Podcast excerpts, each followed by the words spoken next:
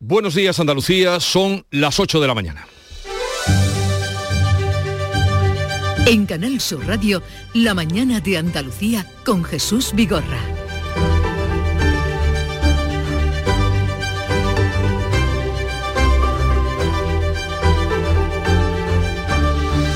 Viernes 6 de mayo, el día después de que hayamos asistido a la indiscreta Comisión de Secretos Oficiales del Congreso.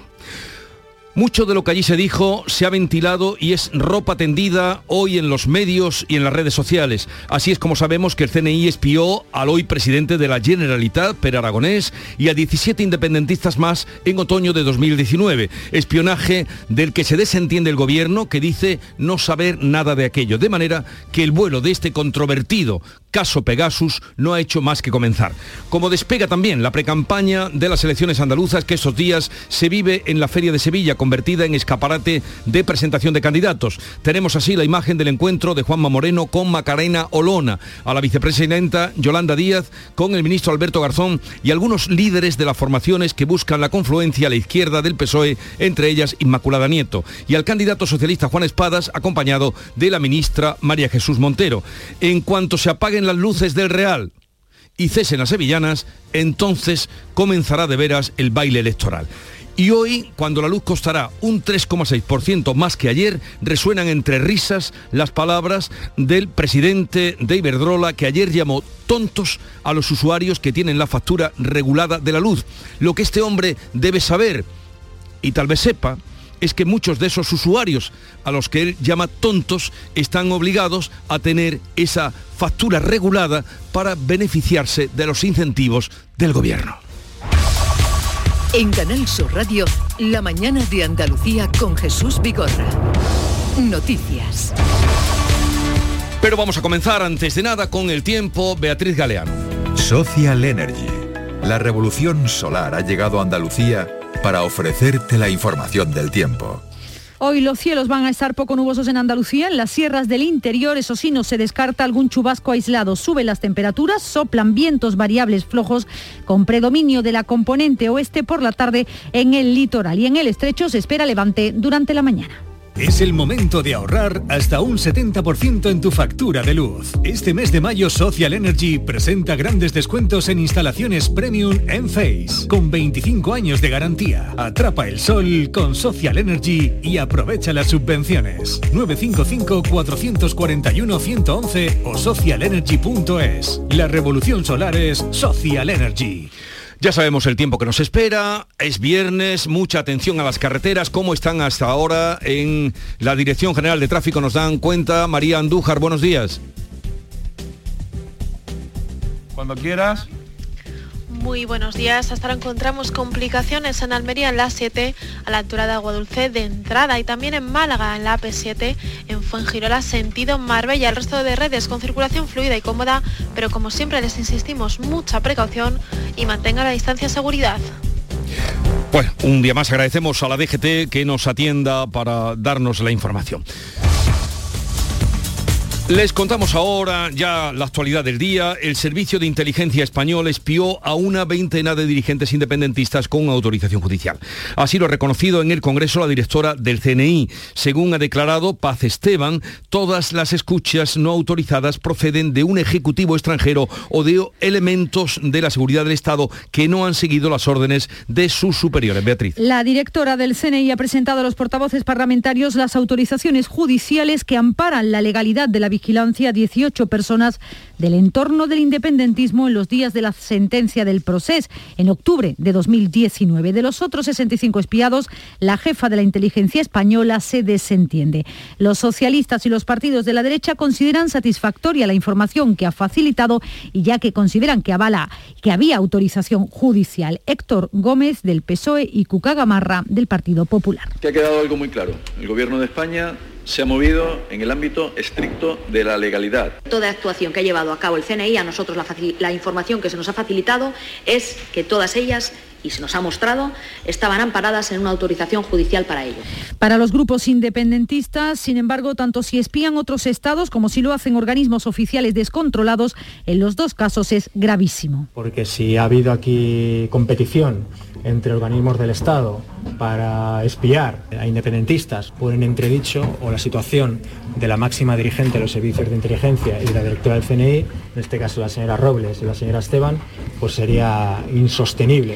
Son palabras de Gabriel Rufián de Esquerra Republicana. Sobre la posibilidad de que el espionaje al gobierno estuviera organizado desde Marruecos ha hablado el ministro de Exteriores. José Manuel Álvarez considera que no se puede hacer política con conjeturas e insiste en que no hay hechos probados. Las relaciones internacionales no se basan en conjeturas ni en especulaciones, se basan en hechos.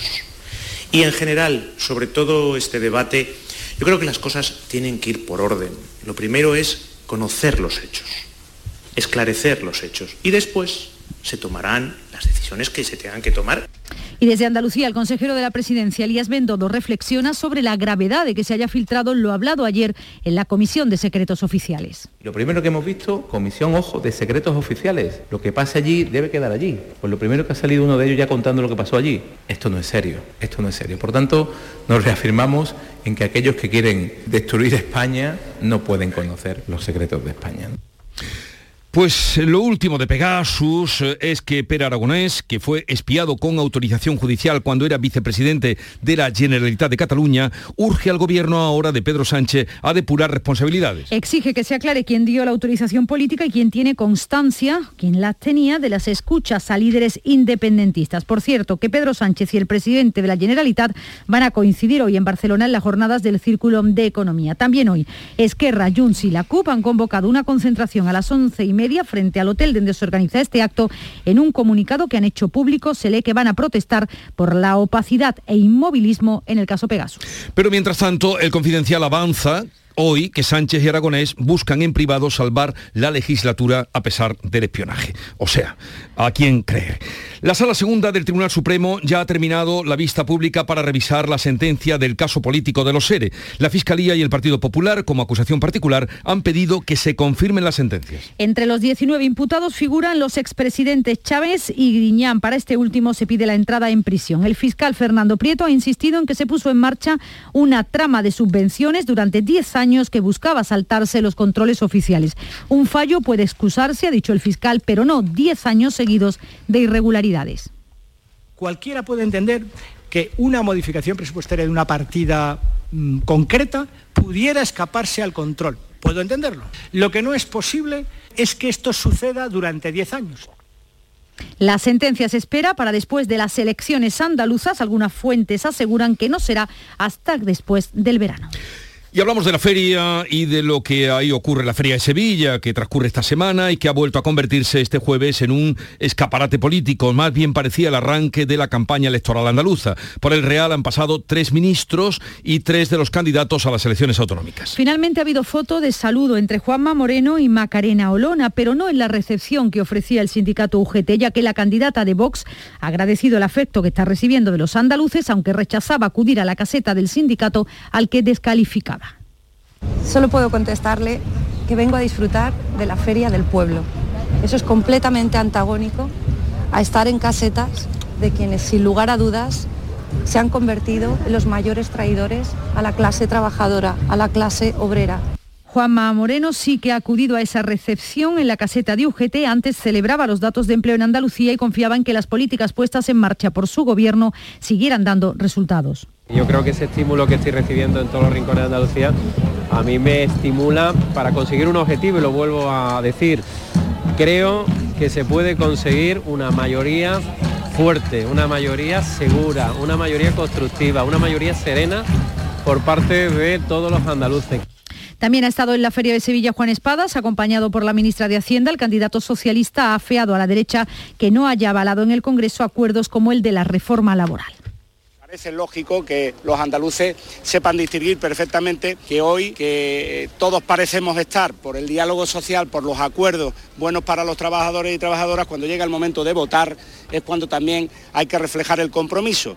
Por cierto, que las oposiciones a maestros que estaban convocadas para el mismo día de las elecciones se van a adelantar un día, lo ha decidido la Consejería de Educación, para que no coincidan, así que serán, por tanto, estas oposiciones el sábado 18 de junio. Más sobre nuestras elecciones autonómicas, los partidos de la izquierda andaluza agotan el plazo para registrar las coaliciones para las elecciones del 19 de junio, que culmina esta tarde ese plazo, y buscan un acuerdo in extremis que desencalle la negociación atascada por la elección del candidato sobre el que hay un pulso entre Podemos e Izquierda Unida. La ministra Yolanda Díaz también estaba en la Feria de Sevilla y en un momento decisivo para la coalición que tratan de acordar los partidos a la izquierda del PSOE. La apuesta de Podemos es el diputado por Cádiz en el Congreso, Juan Antonio Delgado. La opción de Izquierda Unida, el otro gran partido implicado en esa confluencia, es la portavoz parlamentaria de Inmaculada, eh, Inmaculada Nieto, que cuenta además con los apoyos de Más País. Yolanda Díaz, vicepresidenta del Gobierno, hablaba de sumar. Eh, no me compete a mí mm, eh, señalar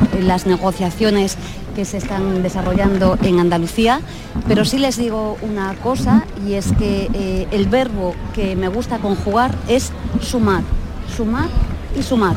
Sumar diversidades, sumar proyectos diferentes, sumar para seguir ensanchando nuestro país.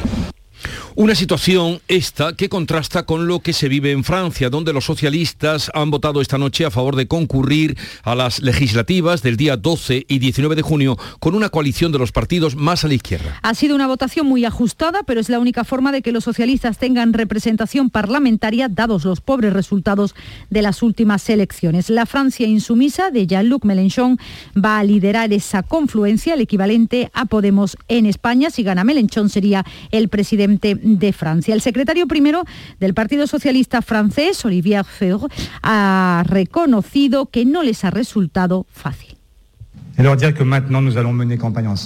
Haremos campaña juntos, orgullosos de luchar por una alternativa a Macron, pero le digo a Jean-Luc Mélenchon, a partir de ahora pesa sobre sus hombros una inmensa responsabilidad.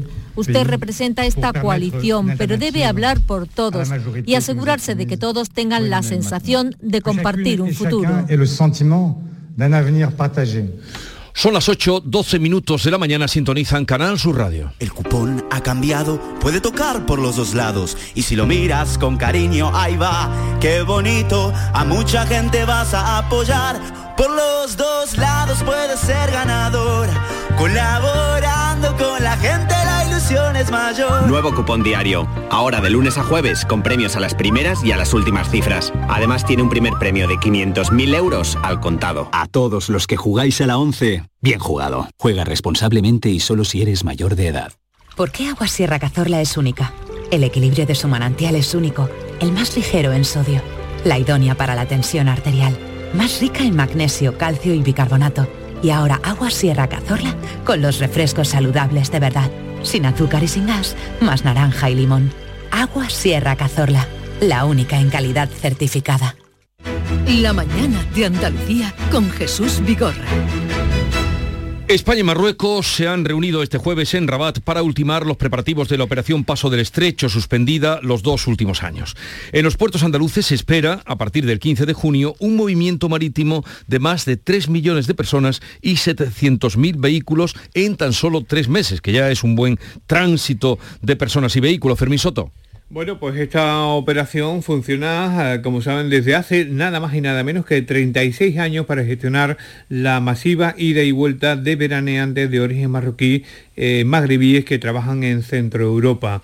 Más del 70% utilizan los puertos de Algeciras y Tarifa. Eh, vamos a oír a José Pacheco, que es subdelegado del Gobierno en la provincia de Cádiz, eh, que estuvo en esa reunión entre España y Marruecos, nos habla de lo que prima entre las dos delegaciones, la española y la marroquí. Pues nos unen dos objetivos fundamentales. Por un lado la fluidez y por otro lado la seguridad. El procurar que, todo el tránsito de todas aquellas personas residentes en Europa que van, a viajar hacia Marruecos este verano, pues que lo hagan de la manera más fluida posible y que además se haga de la manera más segura también posible, tanto en las carreteras, asistencia en carretera, como también después al paso por el estrecho. Bueno, pues después de la reunión de, ayer jueves, hoy continúa el encuentro hispano-marroquí en Rabat para hablar, eh, en este caso, de asuntos relacionados con la inmigración. Movimiento en el estrecho y buenas perspectivas para el turismo este año 2022. Andalucía se espera que lleguen casi 30 millones de viajeros. Lo ha dicho el vicepresidente de la Junta y consejero de Turismo, Juan Marín, asegura que la industria turística en nuestra comunidad se ha recuperado ya. Los niveles de ocupación son similares a los de 2019, ya saben, el año anterior a la pandemia. Las previsiones, según Marín, son magníficas para el verano y el turismo internacional se va a aproximar al 40% del total. Estamos en unos, niveles de ocupación ya de 2019, eso es un magnífico dato. Tenemos unas previsiones para este verano también, eh, especialmente en el turismo internacional, que va a ir en un porcentaje 60% turismo nacional, aproximadamente casi un 40% turismo internacional. Un ejemplo de esa mejora del turismo está en Cádiz. Cinco cruceros con más de 8.000 pasajeros han coincidido este jueves, algo que no se veía tampoco desde antes de la pandemia. Turistas que bajan de la ciudad con mascarilla y sombrero para pasar el día o realizar excursiones. Estas son sus primeras impresiones de Cádiz. Somos de aproximadamente 70 países diferentes y este, habíamos aproximadamente 1.600, 1.500 un día acá, después vamos a, a, Málaga para seguir nuevamente hasta Italia, Civitavecchia, como destino final. Lindísimo, muy amable las personas. Y en la Feria de Sevilla se espera ya en su recta final un repunte en la afluencia de visitantes y en la ocupación hotelera. Pilar González. Está siendo una feria muy concurrida a diario. Ha habido tres días festivos, pero los laborales también se está llenando el real. Las noches están siendo largas y los números de recogida de basuras o de pasajeros en los transportes públicos revelan que la afluencia de público está siendo muy, muy alta. Hay casetas que incluso se quedan sin mercancía, sin hielo o sin comida. También este año se ven más trajes de gitana que nunca. También está siendo una feria muy difundida en las redes con imágenes de personas en estado de embriaguez. Sin embargo, el responsable del dispositivo sanitario de Cruz Roja, Alejandro, Alejandro Gutiérrez, ha explicado aquí en Canal Sur Radio que las intoxicaciones etílicas tan solo suponen el 10% de las asistencias. Intoxicaciones etílicas como tal no llegó ni al 10% de las asistencias realizadas. Entonces es cierto que tenemos esa visión de, que la feria es alcohol, alcohol, alcohol, pero no, no es tanto, hay mucha moderación y por supuesto de ganas de disfrutarlo. O sea, no, no consideramos que sea significativo ese, esta patología. Eh, la feria de Sevilla entra a su recta final. Con el segundo fin de semana, el ayuntamiento espera un aumento de visitantes el sábado. Es el último día de feria y serán los fuegos artificiales los que atestiguen esa noche que en este 2022 ha habido feria. Desde el primer día, como apuntaba Pilar González, se está hablando de una gran afluencia de público, pero ¿cómo está siendo la feria para los hoteles de Sevilla? Manuel Cornás es el presidente de la Asociación de Hoteles de Sevilla y Provincia. Señor Cornás, buenos días. Buenos días. Eh, ¿Qué evaluación hace usted eh, sobre la ocupación? ¿Qué datos tiene ocupación hotelera eh, en esta semana de feria y también puente de mayo? Bueno, lógicamente no tenemos datos cerrados, estamos todavía en la feria, pero vamos, sí se puede decir que es una estimación bastante acertada, que se va a estar entre el 81 y el 82% en el global de la feria, teniendo, teniendo en cuenta que es una feria larga. hemos tenido una punta, lógicamente, con el puente del día 1, pues, pues, pues hemos estado en torno al 90%. Luego ha bajado un poquitito los días centrales, también porque la lluvia no ha, no ha, ayudado mucho, pero aún así ha habido ocupaciones muy altas. Y bueno, un poquito incluso hasta ahora la incógnita es este fin de semana, donde esperamos que, bueno, ya sabemos que la, la feria termina la noche del sábado, eh, esperamos que haya bastante afluencia, pero vamos, ya no será lo, que lo que tuvimos el puente. Eh, con respecto al último año que hubo feria, 2019, eh, ¿están en, parecidos datos o todavía no se ha alcanzado lo que fue la ocupación en el 19? tenemos que tener en cuenta que la ocupación está siendo en porcentaje muy similar a la del 19, pero sí es verdad que hay más hay más plazas hoteleras, o sea, hablando de establecimientos tradicionales como pueden ser hoteles y apartamentos, pues hay aproximadamente mil plazas más y luego por vivienda de turístico también hay bastantes más, o sea, que hemos conseguido la misma ocupación con eh, más oferta. Señor Cornax, le quería preguntar también, ¿y cuál es el perfil del turista? ¿Ha cambiado respecto al anterior a la pandemia o el turista de feria siempre ha sido un turismo nacional? En esta fecha hemos tenido, eh, que es un, uh, un, asunto a analizar, ¿no? O sea, coincidiendo con el puente del 1 de mayo, como todos sabemos es festivo en, toda Europa, bueno, en todo el mundo realmente. Siempre hemos solido tener en estas circunstancias un componente de turismo extranjero bastante más fuerte. Este año mayoritariamente ha sido turismo nacional, mucho de, de Madrid y también muchas personas, eso es una apreciación personal mía, pues que han venido de, sitios eh, próximos como Málaga y que han venido a pasar el día, han llegado con autocar y han retornado. Entonces eh, la feria es inmensa, es muy grande, viene mucha gente y, bueno, pues los orígenes lógicamente también son varios. Turismo extranjero eh, todavía se está recuperando, se está recuperando poquito a poco. El turismo francés, que es nuestro primer turismo extranjero, pues ha funcionado muy bien, incluso durante la pandemia, ahora está yendo bien también, pero hay que volver a, insistir en este mercado y evidentemente eh, recuperar británico y alemán, que es quizás el que más, uh, más ha decrecido junto con el italiano. Para nosotros es un turismo muy, muy importante, sobre todo en verano. Manuel Cornás, presidente de la Asociación de Hoteles de Sevilla Provincia, que nos dice que estamos en parecidas eh, cifras de las que fueron la última feria 2019 y eso es eh, buena señal, recuperación. Gracias por atendernos, un saludo y que sea tranquilo este, estos días que nos quedan de feria y bueno, que luego siga eh, afluyendo gente en los meses de, junio, mayo, junio, que también son apetecibles para una ciudad como Sevilla. Buenos días. Buenos días. Y en Jerez, mañana comienza la Feria del Caballo. Cuéntanos, Pablo Cosano.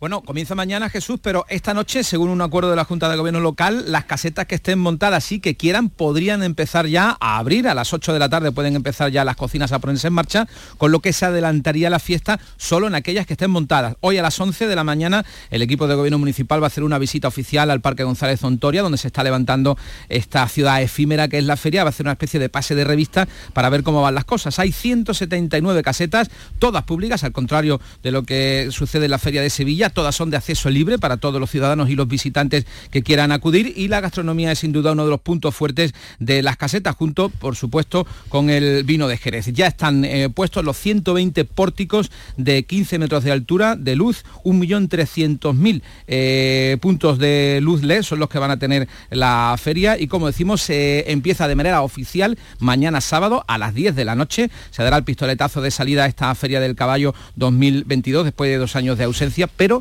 como decimos, esta noche podría comenzar ya la fiesta en las casetas que estén preparadas. Y los patios de Córdoba que enfilan los días fuertes con mejor tiempo y 100.000 visitas contabilizadas en las dos primeras jornadas. 100.000 visitas en las dos primeras jornadas. No sé, José Antonio Luque, si esto anima o puede ser también una precaución para posibles visitantes que estén preparándose para ir a los patios. 157.000 concretamente. O sea, suma más. Suma más, suma más. La verdad es que eh, esto está haciendo este año un éxito rotundo. Además, fíjate que se están potenciando patios también en la provincia como Aguilar de la Frontera, una campaña de la Diputación para que, además de los patios de Córdoba, se vaya a ver los de los pueblos. Eh, ¿Escuchan ustedes la, la, la voz de, de, de, de los visitantes? Encantados de la vida. Pues es que soy de Jaén, pero vivo en Madrid. De Barcelona. De France. Eh, soy de Valencia. ¿Y esto es precioso? Precioso, me gusta todo y este es una maravilla. Yo no había estado nunca, mi esposa así, con mi hija, eh, y volveré. Es todo maravilloso. Animo a todo el mundo que venga a conocer estos maravillosos patios. Yo no soy cordobesa de nacimiento, pero de corazón sí. Insistimos también en la provincia, ocho patios se abren hoy en Aguilar de la Frontera, eh, que forman parte de ocho casas señoriales del siglo XVII y que por primera vez va a poder visitar el público porque siguen siendo casas con patios habitados. Bueno, pues busquen acomodo porque la afluencia es mucha, como señalaba José Antonio Luque, pero si tienen ocasión y pueden, no dejen de visitar los patios de Córdoba. Después de las lluvias de esta semana, se recuperan los pantanos, especialmente en Almería, donde hay hoy el doble de agua embalsada que hace ahora un año. María Jesús Recio.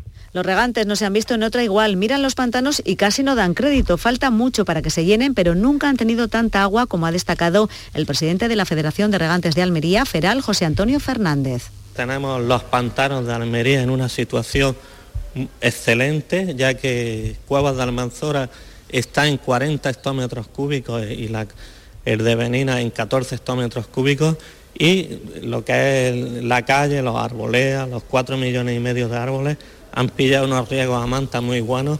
En cuanto a los cultivos, la Asociación de Productores de Frutas y Hortalizas Coespal reconoce que las lluvias están retrasando la campaña de melón y sandía, pero auguran buenos precios porque la meteorología adversa no ha afectado solo a Almería. Mientras, seguimos disfrutando también del paisaje verde en el desierto hasta que nos dure, porque hoy hay ya mucho sol. Y vamos a hablar ahora de agricultura y ganadería, que están siempre además pendientes del agua y del cielo. La Coordinadora de Agricultores y Ganaderos, la COA, lamenta que el nuevo censo agrario que se ha publicado esta semana confirme la alarmante, dicen, pérdida de peso de la agricultura social y familiar. Un dato. Mientras el número de cabezas de ganado crece en un 6,5% en los últimos 10 años, el número de granjas se reduce estrepitosamente. Cae un 50% el porcino y, otros eh, eh, también, eh, otro tipo mm, de ganado también cae. El otro dato se refiere a la agricultura y constata que, en palabras de COA, mientras cae el número de explotaciones en un 7,6%, 7,6%, sube la superficie agrícola total hasta el 23,9 millones de hectáreas utilizadas para cultivar en toda España. Es así como saludamos a Juan Luis Ávila, que es secretario general de la COA, COA de Jaén y responsable del olivar de COA Andalucía. Juan Luis Ávila, buenos días. Hola Jesús, buenos días. A ver, ¿qué explicación tiene este censo agrario que, como ustedes han dicho, es eh, alarmante la pérdida de peso en la agricultura social y familiar? Bueno, pues la explicación yo creo que es clara. Por un lado, a nivel mundial, la, demanda de alimentos está claro que es un sector estratégico y las potencias mundiales se están posicionando ahí de una forma muy contundente, a excepción de la Unión Europea, que es lo que está haciendo una política agraria cada vez más de desincentivar producir, y esto está haciendo pues que el dinero, que al final ve dónde está el negocio, esté acudiendo en masa al sector agrícola y ganadero, quedándose con grandes superficies y al final pues los que están perdiendo son los de siempre, son los, el, agricultor familiar, el ganadero familiar, el que está trabajando todos los días en su explotación y ve que no le salen los números de ninguna de las formas y que no se ponen las medidas necesarias para que un sector tan importante como nuestro al menos tenga cubiertos los costes de producción. Estos datos que yo he dado, bueno, hay muchos en ese informe, pero son relevantes los dos, que además ustedes también hacen hincapié en la, eh, cómo se ha reducido las explotaciones, el número de explotaciones y también eh, el número tanto ganaderas como agrarias, mientras por otra parte pues aumenta el total de, lo que está en producción. Esto es mm, nacional, pero ¿cómo repercute esa situación o ese censo que se ha hecho en Andalucía, en lo nuestro? Bueno, pues en Andalucía, por ejemplo, en el sector del aceite de oliva lo estamos viendo claramente. El medio y bajo Guadalquivir se está llenando de grandes explotaciones de oliva intensivos. En algunos casos son de agricultores profesionales y agricultores familiares, pero en la mayor parte de los casos son en, manos de fondos de inversión. Yo creo que, que no se está analizando esto con la profundidad necesaria. Yo creo que dejar en manos del dinero, dejar en manos de, la especulación, un sector tan importante como el de la alimentación, un sector que genera tantísimo en Andalucía y un sector que es la base y la columna vertebral prácticamente de, lo que es el, movimiento de todos los pueblos de Andalucía, pues nos parece una auténtica locura. Y aquí lo que hace falta es que nos dejemos de tanto hablar y que se pongan medidas sobre la mesa que permitan que las explotaciones familiares y las explotaciones profesionales tengan recorrido. Y no puede ser que sigamos con unos costes de producción que han subido, pues en el caso de un olivarero medio de la provincia de Jaén de 20 hectáreas, eh, simplemente la subida del gasóleo, la subida de la electricidad y de los fertilizantes, pues supone 10 o 12 mil euros de subida, que es más de lo que renta la explotación. Es, mm. que esto no, no, tiene más recorrido. Eh, el problema es que lo estamos diciendo permanentemente y ya nos duele la boca de decirlo, pero medidas contundentes y serias no hay sobre la mesa. Bueno, pues dirán que no es porque no lo están advirtiendo ustedes. Juan Luis Ávila, secretario general de COA Jaén y responsable del olivar de COA en Andalucía, eh, gracias por atendernos, un saludo y buenos días y espero que su, su voz no caiga en el desierto cansarnos no nos vamos a cansar de decirlo y pelearlo vamos a seguir peleando. Muchísimas gracias. adiós, buenos días. Los activistas de Greenpeace detenidos por la policía este jueves en Málaga tras acceder a la central de Naturgy han quedado en libertad, eso sí, con cargos, Matípola. Así es, han quedado con cargos, les acusa de daños, desorden público, desacato y resistencia a la autoridad. Los primeros en salir fueron Ignacio García y Elena Bush. Estaba ahí todo el día, bueno, la, mañana colgados y toda la tarde en comisaría. Hemos estado detenidos. Hemos estado 7, 8. Aprox no sé ahora exactamente qué, hora es, 8 y 10 nos soltaron y entramos entre las 12 y la 1. Denunciaban la complicidad de la compañía con la invasión de Ucrania por la compra del gas ruso. Vuelve a subir la luz, lo hará casi un 4% y costará 197 euros de media el megavatio hora hoy. Llama la atención las palabras, además de, esta subida, las palabras del presidente de Iberdrola. Pues sí, han sorprendido esas palabras de Ignacio Sánchez Galán, que ha llamado tontos a los usuarios que tienen la factura regularada de la luz. Dice que salen perdiendo porque en el mercado libre se paga menos unas declaraciones que hacía entre risas. El 80% de los españoles no pagan el precio del pool y el 80% de los españoles están pagando menos precio que el año 18 porque han bajado los impuestos. Solamente los tontos que siguen con la tarifa regulada marcada por el gobierno pagan ese precio. Facua, por su parte, ha denunciado que Iberdrola ha subido un 70% sus tarifas, coincidiendo con el mayor trasvase de usuarios al mercado libre por el impacto de la guerra de Ucrania. Bueno, eh, las palabras de Sánchez Galán, que como se decía antiguamente, se supone un señor con estudios, el que llama tontos a los que tienen esa factura. Vamos a tratar de aclarar qué pasa con esa factura con nuestro colaborador experto, que es Jorge Morales de Labra. Lo haremos a partir de las nueve y media de la mañana para aclararles a ustedes, en lugar de llamarle tontos, explicarles qué es lo que está pasando. Y lo peor, además, de la locución de este señor, era las risas que eh, le rodeaban y le animaban a seguir en, esa, eh, en ese tono. Llegamos así a las ocho y media de la mañana, tiempo ahora para la información local. En la mañana de Andalucía de Canal Sur Radio, las noticias de Sevilla. Con Pilar González. Hola, buenos días. Tenemos el cielo hoy un poco nuboso despejado, viento flojo y variable y las temperaturas siguen subiendo. Se esperan 30 grados en Lebrija y 29 en Écija, Morón y Sevilla. A esta hora 16 grados en la capital. Automóviles Berrocar, más de mil coches de todas las marcas y modelos. La mejor garantía del mercado, inmejorable financiación, sin sorpresas de última hora y con total transparencia para que la compra de tu nuevo coche sea una decisión inteligente. 50 concesionarios Berrocar y más de 700 talleres concertados en territorio nacional. Entrega a domicilio totalmente gratis. GrupoBerrocar.com en la feria se espera en su recta final un repunte en la afluencia de visitantes y en la ocupación hotelera. El delegado de Gobernación y Fiestas Mayores del Ayuntamiento de Sevilla, Juan Carlos Cabrera, así lo ha dicho aquí en Canal Sur Radio. Nuevo repunte, ¿no? Eso ocurre, hemos vivido cinco días pletóricos, hemos pasado al Ecuador y el repunte que tendremos para para el sábado en ese formato se cambió y lógicamente un repunte también en los hoteles que esperemos que efectivamente en ese 80 y 90% que hemos estado y que termine como colofón una semana pues con una con unos números importantes para lo que es también la actividad económica de la ciudad. En el Real se van a reponer hoy los farolillos dañados por la lluvia de los últimos días, aunque los operarios reconocen que no va a dar tiempo a todos. nos hemos pegado 10 días para poner farorillos. Es imposible con los días que tenemos acabar la feria entera otra vez.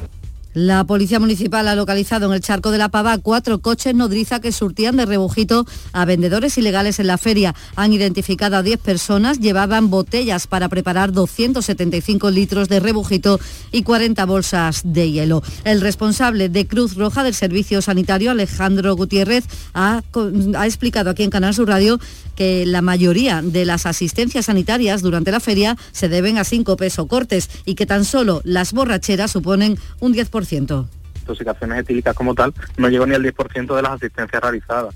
Entonces es cierto que tenemos esa visión de, que la feria es alcohol, alcohol, alcohol, pero no, es tanto, hay mucha moderación y por supuesto de ganas de disfrutarlo. O sea, no, consideramos que sea significativo. la bailadora sevillana María Pajés ha sido distinguida con el Premio Princesa de Asturias de las Artes. Estoy feliz y, este premio absolutamente lo primero que he pensado es que es un reconocimiento al flamenco, al flamenco de la mano del cante y de, su danza, ¿no?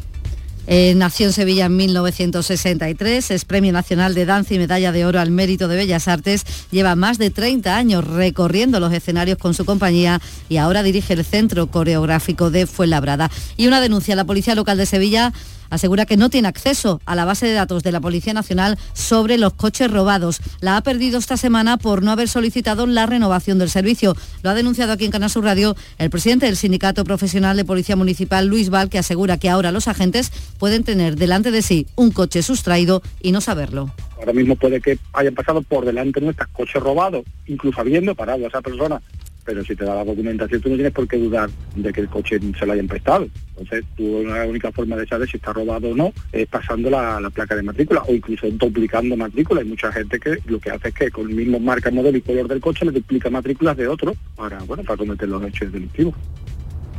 Iberfurgo.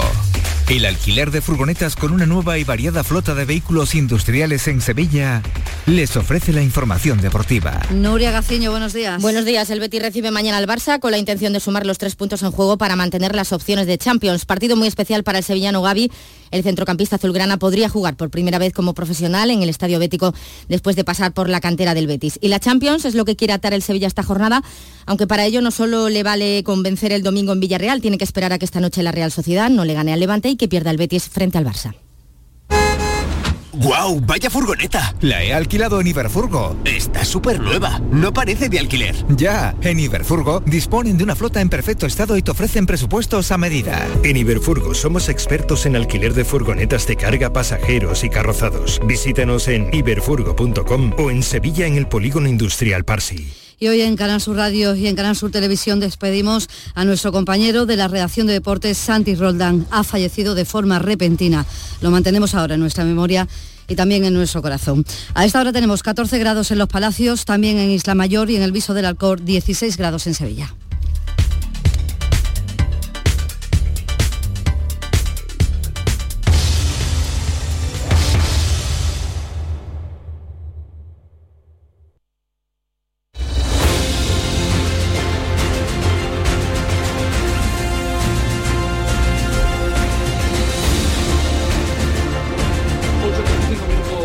De la mañana, eh, son las 8.35 minutos de la mañana y enseguida entramos en tertulia de actualidad con Antonia Sánchez, María Orriols y Javier Rubio.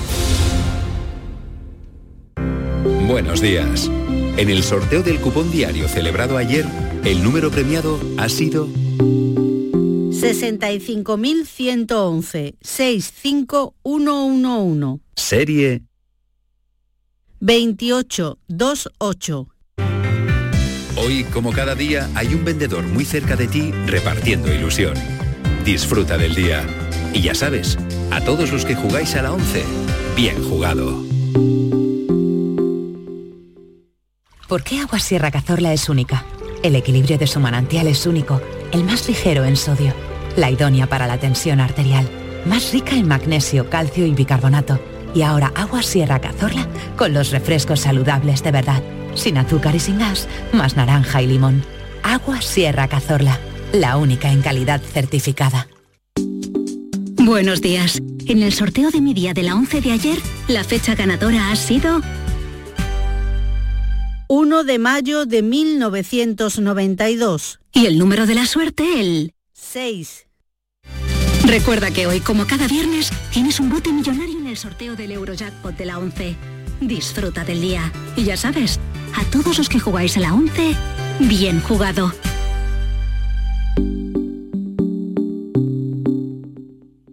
Llega un nuevo Super Sábado a Canal Sur Radio. Juegan casi todos los nuestros. Mallorca, Granada. Málaga, Oviedo. Almería, Amorebieta. Cádiz, Elche. Y nada menos que un Betis Barça en el Benito Villamarín. Van a ser más de 10 horas de radio deportiva en directo. Vívela con nosotros porque cinco de los seis andaluces de primera y segunda se la juegan. Y solo los podrás disfrutar en la gran jugada de Canal Sur Radio. Este sábado desde las 2 menos cuarto con Jesús Márquez. Quédate en Canal Sur Radio, la radio de Andalucía.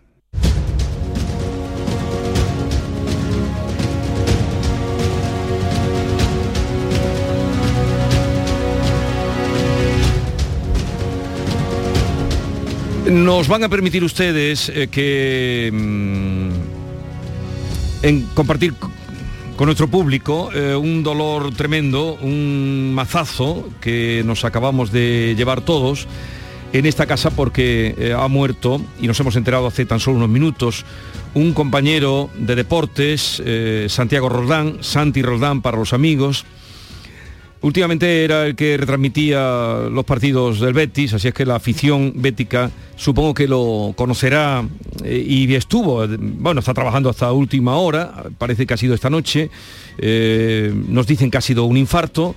Un trabajo muy celebrado por él mismo y por todos nosotros fue el que tuvo lugar hace ahora una semana con ocasión del partido del Betis en la Copa del Rey. Pero le pega bien a la pelota. Venga, vamos con ese lanzamiento. Vamos, Santi. Juan Miranda. Vamos, Miranda. Con la izquierda, que es la buena. Allá va Juan Miranda. Gol, gol, gol.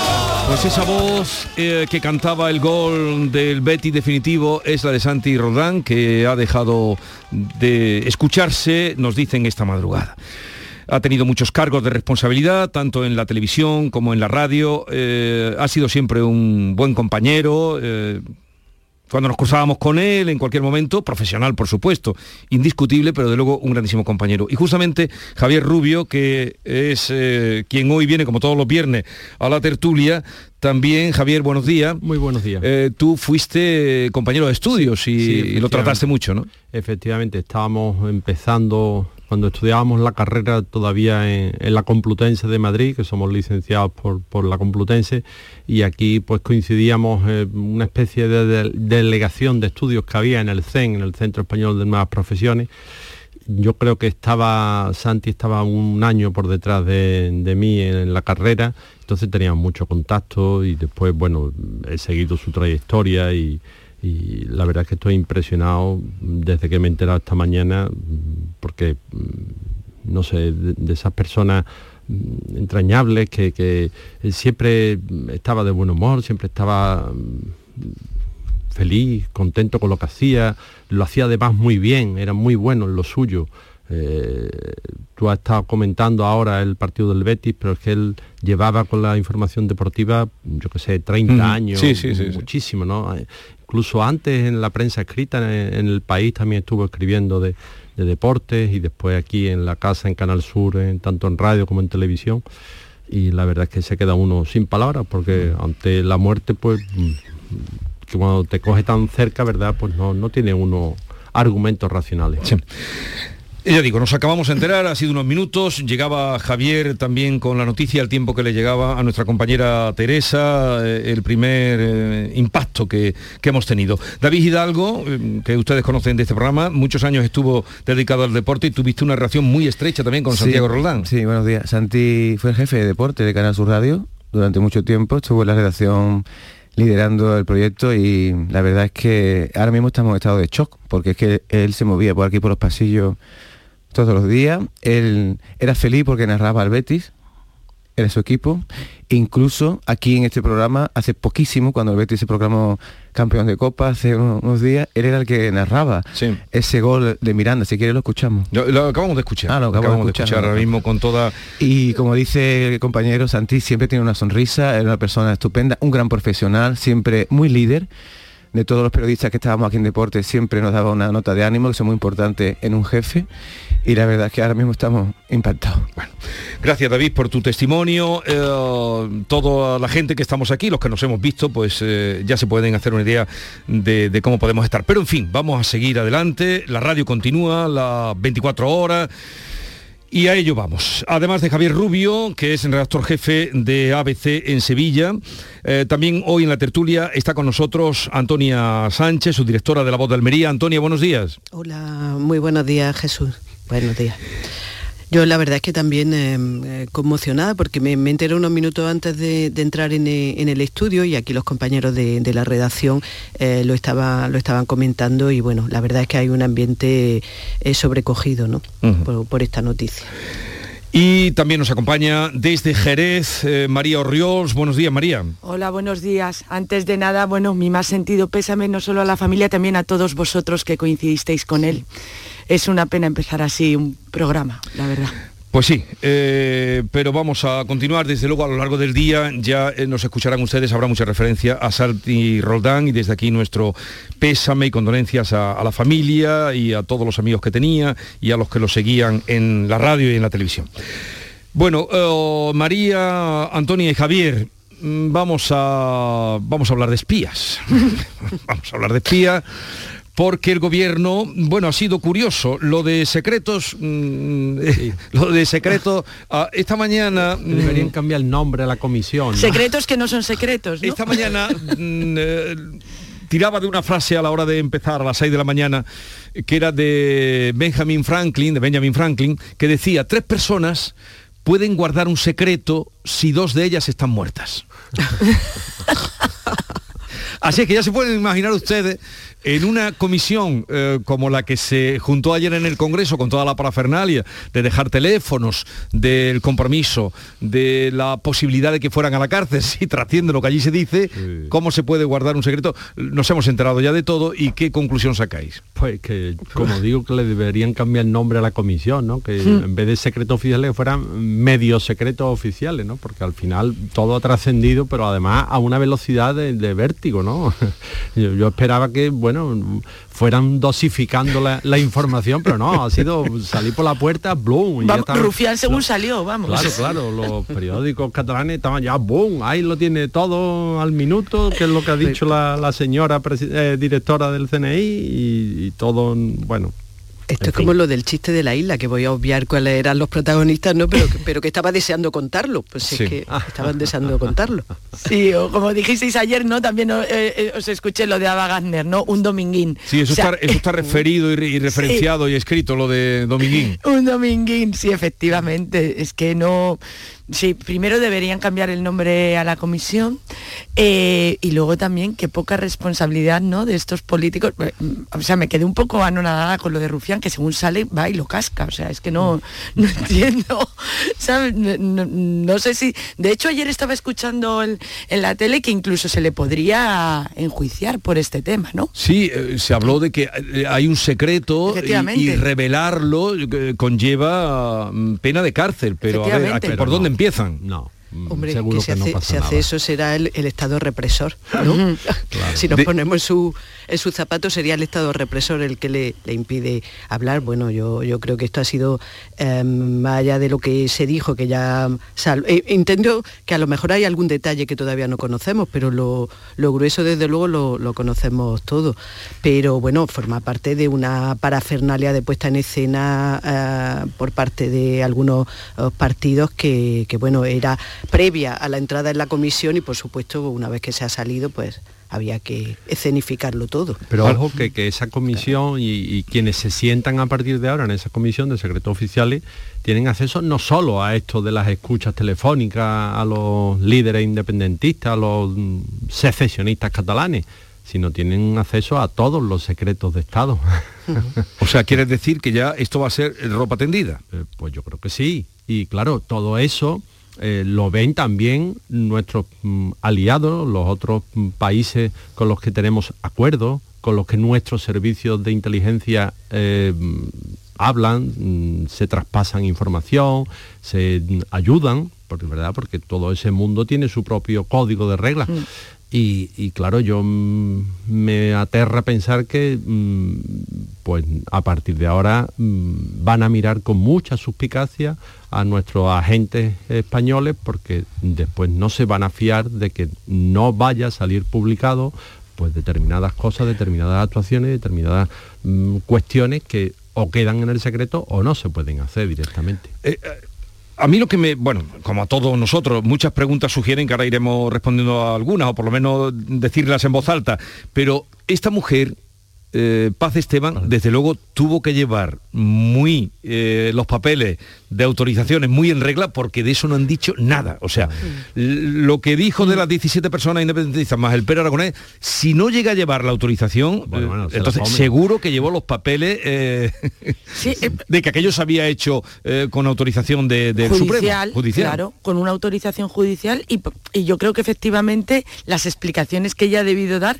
son convincentes porque luego, mm, o sea, salen, bueno, menos los socios del gobierno, que ahora también hablaremos de eso, me imagino, eh, todo el mundo ha estado de acuerdo con lo que esta señora ha explicado, ¿no? Todo el resto de partidos. No, contra ella no han disparado. Exactamente. O sea, ella ha hecho su papel porque además, si aquí hay una cosa, una decisión de unos jueces, que además a quién han investigado. O sea, no han investigado Pepito Pérez, han investigado a 18 independentistas en un momento determinado, en un momento determinado donde eh, cerraron el Parlamento, montaron un referéndum. eh, bueno, ya sabemos que todos estamos investigados, ya lo hemos comentado también muchas veces, ¿no? Lo de los móviles y demás. Pero en este caso en concreto, investigan a 18 personas muy concretas en un momento muy determinado y a mí me da la sensación que esta señora ha, dado, debido, dar, ha debido llevar los papeles necesarios y dar las explicaciones necesarias para que todo el mundo esté más o menos conforme, salvo, pues eso, salvo los que están en el gobierno, socios de gobierno. Bueno, a mí esto me recordaba, mm, me sigue recordando un poco a la escena esa de la, de la película de Casablanca, ¿no? En que el, el- el- el gendarme mm, se escandaliza aparentemente porque, bueno, allí se jugaba, había juego ilegal y se cierra, y se cierra la puerta y era el primero que estaba, que estaba jugando, ¿no? Mm, Bueno, salvando la- las diferencias, es que eh, si hay autorización judicial, em, claro, lo preocupante sería que no lo hubiera habido. Exactamente. Entonces, si ha habido autorización judicial, ah, está supervisado y está eh, fiscalizado, quizá habría que preguntarse y a lo mejor revisar eh, si el fundamento de esa autorización judicial, si está fundamentado o no, pero en el momento en que lo está, eh, estamos hablando de otra cosa. Claro, es que la función de los servicios secretos es secreta y es, y es precisamente pues, obtener un tipo de información que no está a la vista de, de todo el mundo, porque bueno, pues puede ser sospechosa de muchas cosas, ¿no? Eh, para eso está los, para eso está la supervisión judicial, para, para que no se haga de manera arbitraria y de manera, bueno, pues no, no controlada, ¿no? Entonces, ya digo que aquí, bueno, hay una serie de, de- de cuestiones que, que parece que nos cuestionamos cuando realmente es que eh, son o deben ser así. Eh, una cosa que ha comentado María hace un momento, a mí me parece muy importante. Nos escandalizamos mucho menos cuando sabemos, tenemos mucha evidencia de que a ciudadanos anónimos, a través de aplicaciones, a través de bueno, pues una serie de, de- de- de cuest- de- de tecnología, se, le- se nos puede estar em, observando, espiando y sacando nuestros datos eh, en todo momento, ¿no? Y parece que eso lo damos como natural, ¿no? Bueno, está ahí y ya está. Hombre, vamos a ver. em, no es lo normal, no es lo, lo ideal, lo, lo deseable que en una democracia se espíe a los rivales políticos, ¿vale? Eso como entrada, como, como marco general. Ahora, después descendemos al detalle y resulta que no son solo unos líderes políticos, sino son unos señores que se han planteado eh, socavar el Estado eh, separando una parte de su territorio, que es lo que pretenden, independizar Cataluña. Entonces, claro, aquí estamos en una situación de lealtad asimétrica, porque la lealtad que ellos exigen al Estado y al gobierno que desempeña las funciones estatales, eh, después no la aplican. O sea, lo- los mm, líderes del proceso independentista son profundamente desleales con España, pero después exigen a rajatabla una exigencia de lealtad que mm, no, es, no se compadece con lo que ellos hacen. Yo creo que ahí está la clave de todo esto, ¿no? Claro, por supuesto que no se debe espiar a ningún eh, político en el cargo, a un presidente autonómico, Pérez Aragonés, presidente autonómico, ¿no? Pero, pero oiga, mm, usted tiene que comportarse, usted tiene que guardar las formas, usted tiene que no pretender acabar con el sistema del Estado donde eh, está recibiendo eh, esas, donde tiene esas libertades garantizadas. Mm, Que menos que eso. Pero claro, es que aquí mm, para ellos el ancho del embudo y para el Estado, para los que estamos de este lado, mm, el estrecho. Hombre, me parece mm, de un cinismo. Claro, es que de- yo creo sí, que sí, lo- de lo, que acaba, lo que acaba de comentar Javier es un poco la, la- la clave, ¿no? El, el nudo. Es decir, esto se espiaba. Estamos hablando solamente del caso de los independentistas. Sí. ¿Es que se espiaba por cuestiones políticas o se espiaba por unas cuestiones legales? Es decir, por, estar por amenazar de alguna manera la seguridad del Estado o, en fin, o, o los cimientos del Estado. Es que son dos cosas diferentes. Eh, no, no porque piensen de una manera, que No. sería por una cuestión política, sino porque puedan estar actuando de una manera que contraviene el- el- la, la seguridad y, y- y la integridad del Estado. Claro, si cuestionamos el que eso se haga, insisto, con autorización judicial, que es lo más relevante de, de todo, eh, lo que estamos al final eh, cuestionando o, o- o volviendo, con- mm, poniéndolo en el discurso de que todo este proceso era un proceso político y que nunca hubo nada que atentara contra la ley, y sí lo hubo. Claro. Es que es clave cuando se les investigó. Pero a- También. o- otro asunto. El gobierno, cuando dice esto, eh, la directora del CNI, cuando dice esto, el gobierno tardó también. Pronto fue Ruf- Rufián, pero rápidamente el gobierno mm, salió desentendiéndose del espionaje reconocido por la, por la directora del CNI. ¿Debe un gobierno saber eso o, o- o no debe saberlo? O...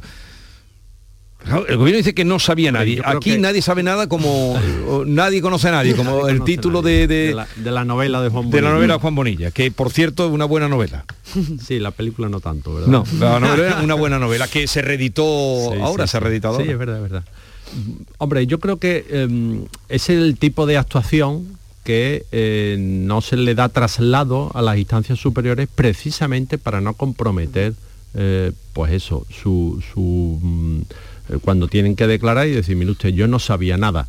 Y cuando dice yo no sabía nada, tiene que decirlo en verdad, no vale mentir. Y mm, si no me han informado de que están espiando, eh, escuchando a estos 17 señores, yo no tengo por qué enterarme. Yo recibo después filtrada, analizada, eh, contextualizada la información que mm, los agentes del servicio de inteligencia pues consideran relevante para traspasar a bueno, en la escala de mando, a la ministra Sí. de Defensa, al, al gobierno, al presidente, a quienes forman, eh, tienen acceso a esos eh, dosieres de, de inteligencia. Pero yo entiendo que, que sí, que, que cuando el gobierno dice que no lo sabía, quiere decir que no estaba en el día a día, o sea, no ha partido la, la decisión del gobierno de, oiga, espíen a estos señores. Yo creo que los agentes eh, secretos son suficientemente, pues no sé... Listos. Sí, listos, profesionales, hábiles, Claro. eh, eh, con capacidad para entender que había que estar al tanto de, De lo que estaba ocurriendo. maniobras, Claro. maniobras para acabar con el Estado que estaban sucediendo allí. Y posiblemente si no lo hubieran hecho, en algún momento se le podría haber reprochado, como tantas veces se ha reprochado a servicios de Mm. inteligencia Bueno, claro. españoles o exteriores. ¿A dónde estaban mirando? claro. Eh, claro, a dónde estaban mirando cuando pasaban ciertas cosas. Y eso es Mm. así también. Hoy, hoy le van a montar un pollo allí a Pedro Sánchez, eh, ya lo han anunciado además, eh, porque hoy va a acudir al círculo económico, eh, donde le van a dar un premio a Ursula von der Leyen, sí, y se va a ver con Per Aragonés. Pero el confidencial, pero ya, la ya han anunciado que frente al hotel donde tiene lugar ese acontecimiento del círculo de- económico, que, que es muy emblemático en Cataluña, ya enfrente le van a montar, ya han convocado, vamos, que es a las once y media. Eh, el confidencial hoy avanza que Sánchez y Aragonés están buscando en privado salvar la legislatura pese al espionaje. Y por otra parte, Per Aragonés saliendo ayer pidiendo cuenta. eh, ¿Por qué no le interesa a ninguno romper? Ya está. Les, O les sea que une, esto les no- une un interés común por encima de, de, De pues, espionajes. del espionaje, efectivamente, que oye, vamos a salvar y vamos a seguir mm, pues cada uno con lo nuestro. Pero hay una grieta abierta en el Consejo de Gobierno. Sí. Es manifiesta porque ayer Sí, decía una cosa Felipe Bolaño hay y tanta Margarita grieta en el. Consejo de Gobi- en el Consejo de Ministros y hay tantos mm, tiras y aflojas de unos con otros que y además ya lo hemos visto antes, ¿no? Y mm, es que no hay unidad, no hay cohesión en ese gobierno. Mm, No, pero ¿hasta solo, cuándo no puede- solo del PSOE con sus socios, sino dentro del Pero PSOE. hasta, hasta dónde puede, los socios. hasta dónde puede aguantar un gobierno así. Pues aguantará. A ver. O hasta que destituya a alguno de los ministros o ministras. O vicepresidenta. O, si también es que ya lo hemos ser. visto. Ya. A mí es que me, me- me parece peor más, mm, mm, o sea, la, la- la reacción de sus socios de, de gobierno, la de Podemos. O sea, me parece peor. No puedes ser eh, ministro por la mañana y por la tarde estar manifestándote contra tus propios ministros y diciendo que tienen que rodar cabezas. O sea, esa, esa postura me parece peor que, que, mm, pues lo que estábamos hablando de Pere Aragonés, que al final el interés es común, ¿no? Creo yo. Que, que quieren los dos salvar esto. Sí, eh, bueno, mm, vamos a ver qué, qué vamos, ocurre. yo no- si yo no tú no esperas ni dimisión, ni cese, No, no. ni... No, y por supuesto, hasta que no pasen las elecciones andaluzas no se, No se va a tocar no nada. se mueve nada, ¿eh? O sea, estamos Pero a- aquí a, faltan- un mes de la elección andaluza y no va a formar una zapatiesta de poner patas arriba al Consejo de Ministros, vamos. Pero a ver, eh, no, no se me pasa por la cabeza. Pero el, el, aludido Per Aragonés sigue pidiendo explicaciones. Bueno, pero las pedirá en público y como publica este medio de comunicación, en privado tendrá otro discurso con Pedro Sánchez y dirá, oye, mira, vamos a apaciguar, vamos a llevarnos bien, vamos a, a ver cómo lo solventamos y el otro le dirá, bueno, pues sí, pues espérate, la directora del CNI, pues mm, eh, eh, no sé en qué mes tal, pues la vamos a dejar caer y oye, pues si por el camino Margarita Robles, pues también eh, la- soltamos lastre eso, está- eso es lo que estarán eh, hablando, eso es lo que estarán negociando. no nos escandalicemos de, de esa manera de proceder, porque eso, esa es la política que tenemos en España, una política de profunda deslealtad, una, profun- una política de doble cara, de doble vara de medir, donde mm, una cosa es lo que se dice y otra cosa es lo que se hace. No hay fundamento de verdad, eh, mm, yo por lo menos lo veo así. A ver, María, Antonia, un minutito que nos queda. Sí, no, habla, habla, Antonia. Bueno, no, sí, eh, que- creo que mm, eh, hoy estoy bastante de acuerdo con, lo- con los Sí. argumentos de, de Javier. Yo creo que todo esto es una puesta en escena en, el- en la cual eh, todos van a sacar una parte de provecho. Desde luego, eh, no me cabe ninguna duda de que los independentistas también lo van a sacar de esto. ¿eh? Entonces, Mm. en público, bueno, pues se, se, se presiona eh, y en privado se negocia. Después de las nueve, que vamos a llegar enseguida, hablaremos con Fernando Cocho, a ver qué nos dice. Él es analista de inteligencia, experto en temas de seguridad, a ver qué nos dice, porque hay otra variable que ha introducido, se ha introducido además desde Cataluña que lo habréis oído, ¿no? Que si tendría algo que ver, se están preguntando, el acuerdo con Marruecos del Sáhara con eh, las tres gigas y media o dos gigas, gigas y media de información que han robado del teléfono, supuestamente del teléfono de Pedro Sánchez. La pregunta está en el aire. Totalmente. Sí, sí. Vale. Llegamos a las 9 de la mañana.